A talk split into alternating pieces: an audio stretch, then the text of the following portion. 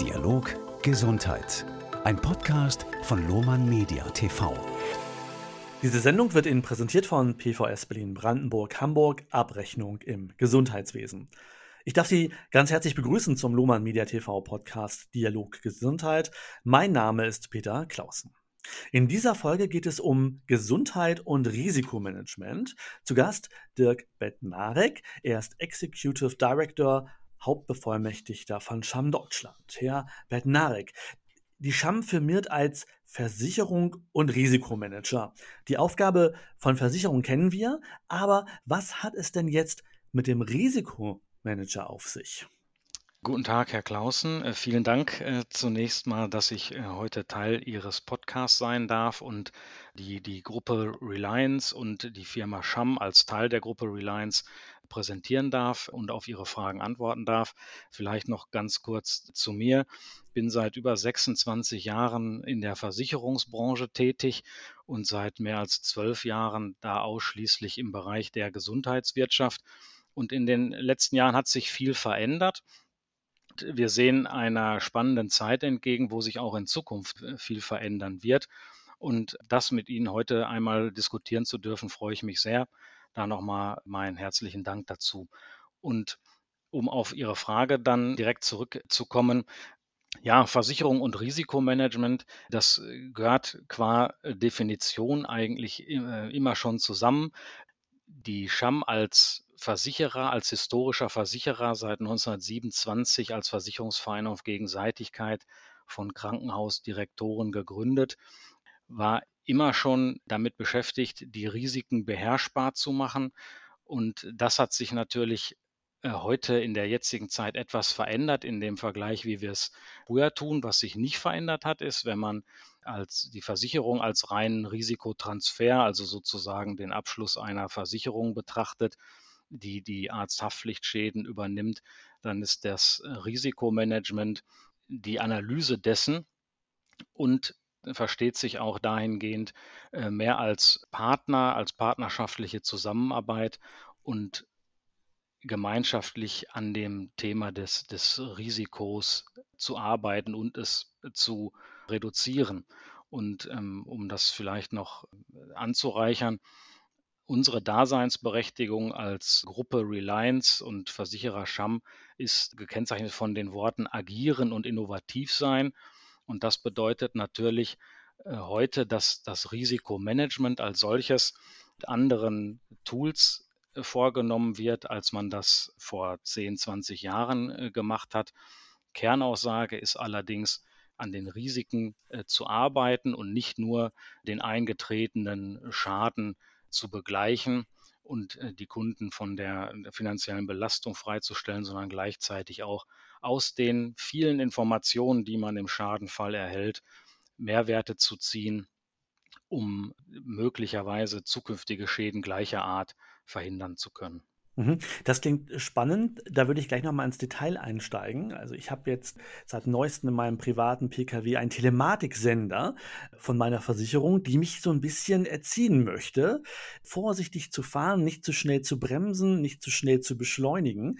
Also ein kleiner Weg hinweg, wie Sie es gerade gesagt haben, vom reinen Risikotransfer, also der Übernahme der Schäden, bis hin sozusagen den Kunden in Anführungszeichen so ein bisschen zu unterstützen, also mich zu erziehen beim Autofahren.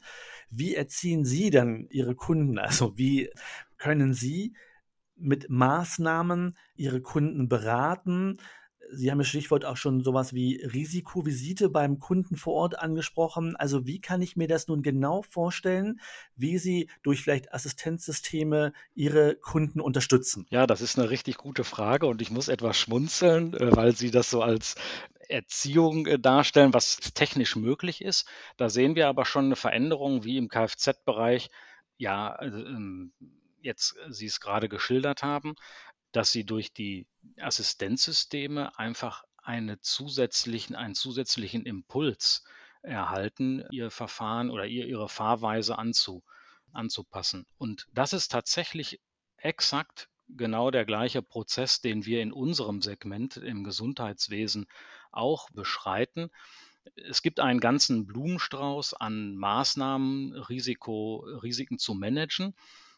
Und historisch sind wir immer hingegangen und haben eingetretene Schadenfälle anhand von Mustern und Strukturen analysiert und haben diese Informationen zurück in die Organisation gespielt, aufgrund dessen dann Anpassungen vorgenommen werden konnten. Das war natürlich immer retrospektiv mit einer gewissen Zeitverzögerung und mit einer relativ hohen Flughöhe, weil sie natürlich nur auf abstrakter Ebene äh, hier tätig werden konnten.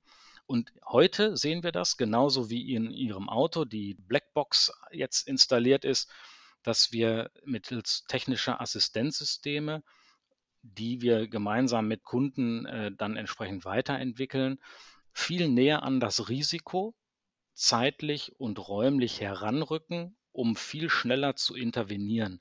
Vereinfacht dargestellt geht es also in, äh, in die Richtung, dass wir von einer Nachbetrachtung eines sich schon realisierten Risikos äh, in die, bis hin zur Prädiktion äh, eines, eines, einer Risikosituation äh, einen Wandel vollziehen. Und letztlich sind die Assistenzsysteme, die wir genauso nutzen, wie Sie es von Ihrem Fahrzeug kennen, dazu gedacht, risikobehaftete Situationen zu erkennen und zum Beispiel in Form eines Ampelsystems unseren Kunden Feedback zu geben, nämlich am Risiko, zum Beispiel im Operationssaal bei der Operation selbst, wann man Gefahr läuft, in eine gefährliche Situation zu kommen, die den Patienten schädigen könnte. Sie hatten es ja schon gerade angesprochen, wir sind jetzt so ein bisschen bei den Risikotypen. Welche Risiken begegnen Ihnen in Ihrer täglichen Arbeit? Ja, also unsere Gruppe hat sich auf drei Risikofelder fokussiert. Das sind natürlich einerseits die medizinischen Risiken, heutzutage auch die Cyberrisiken und die Personalrisiken werden wir in Zukunft uns auch nochmal äh, näher ansehen. Und da haben wir natürlich im medizinischen Bereich ich sage mal, die, die klassischen Behandlungsfehler, die immer mal wieder vorkommen. Und unser Ansatz ist hier mittels der Assistenzsysteme die Dinge, die wir gut vermeiden können oder zu 100 Prozent vermeiden können, auch tatsächlich nicht mehr eintreten zu lassen und die Fälle, die man mit bestimmten technischen Unterstützungen zumindest reduzieren kann, auch zu reduzieren. Und dann haben wir natürlich das sehr dynamische Feld der Cyberrisiken und der IT-Sicherheit, was in den letzten zwei, drei Jahren enorm zugenommen hat. Und wir sehen ja auch einige Artikel in der Presse, die sagen, dass äh, Cyberrisiko möglicherweise eines der Top-Risiken der nächsten Jahre sein wird. Das sehen, das sehen wir ähnlich.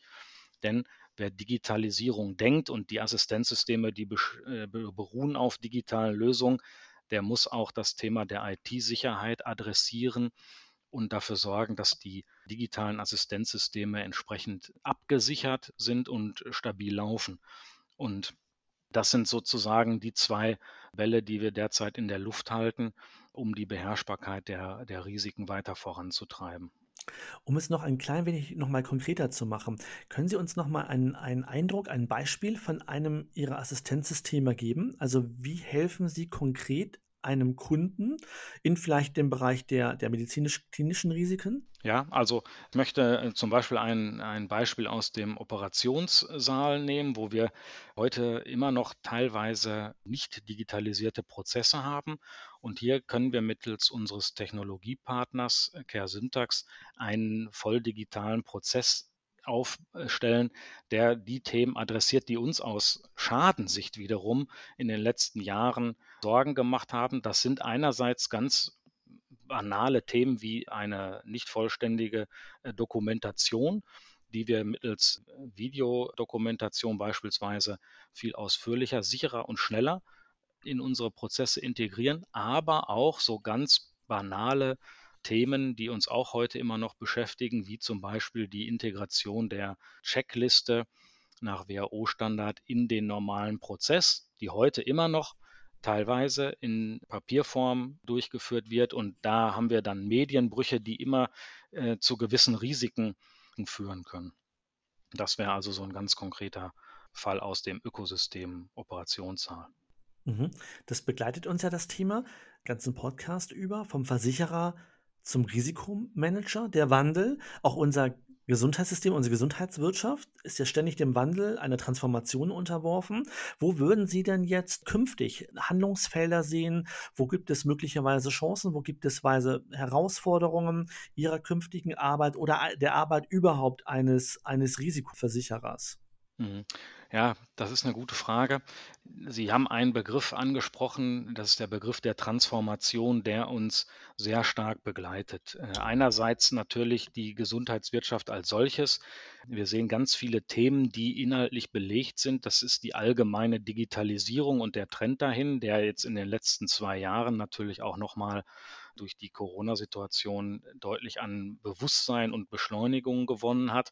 Dann diskutieren wir auf der Seite der, des Gesundheitswesens, ob eine Anpassung der, des Modells, wie wir heute Gesundheitswesen verstehen, erforderlich ist und natürlich auf Mikroebene in, im Bereich der Krankenhäuser die Fragestellung der operationellen, klinischen und finanziellen Performance und deren Messbarkeit. Und auf der anderen Seite Transformation eines Dienstleisters für die Gesundheitswirtschaft. Unsere Gruppe Reliance und die Scham als Versicherer und Risikoträger dahinter haben sich ja qua ihrer äh, DNA als gegründet von Krankenhausmitgliedern immer schon mit den Fragestellungen der Krankenhauswirtschaft befasst. Und heute sind die Fragen andere, als das vor 10, 20 Jahren der Fall war. Und demzufolge müssen auch die Antworten auf die heutigen Fragestellungen andere sein. Und da bedeutet für uns Transformation eben genau das, was ich gerade schon mal skizziert habe. Und zwar, wenn wir aus dem reinen Arzthaftpflichtschaden kommen, haben wir immer schon mit Zeitverzögerungen die, die Information weitergegeben äh, an unsere Kunden, um Verbesserungen zu implementieren.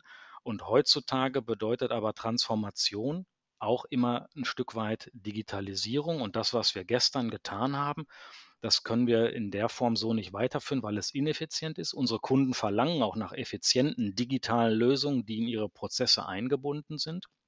Und das bedeutet für uns, die Art und Weise, wie wir zukünftig Risikomanagement machen werden, ist deutlich breiter. Wir sprechen von einem Ökosystemansatz, wo wir als Dienstleister für unsere Kunden ein, ein fertiges Ökosystem bereitstellen können, was verschiedene Partner äh, schon zusammenführt und aus, auf einem digitalen Prozess das Risikomanagement auf die nächste Echtzeitstufe sozusagen hebt, um auf die Fragestellung der Krankenhauswirtschaft antworten zu können.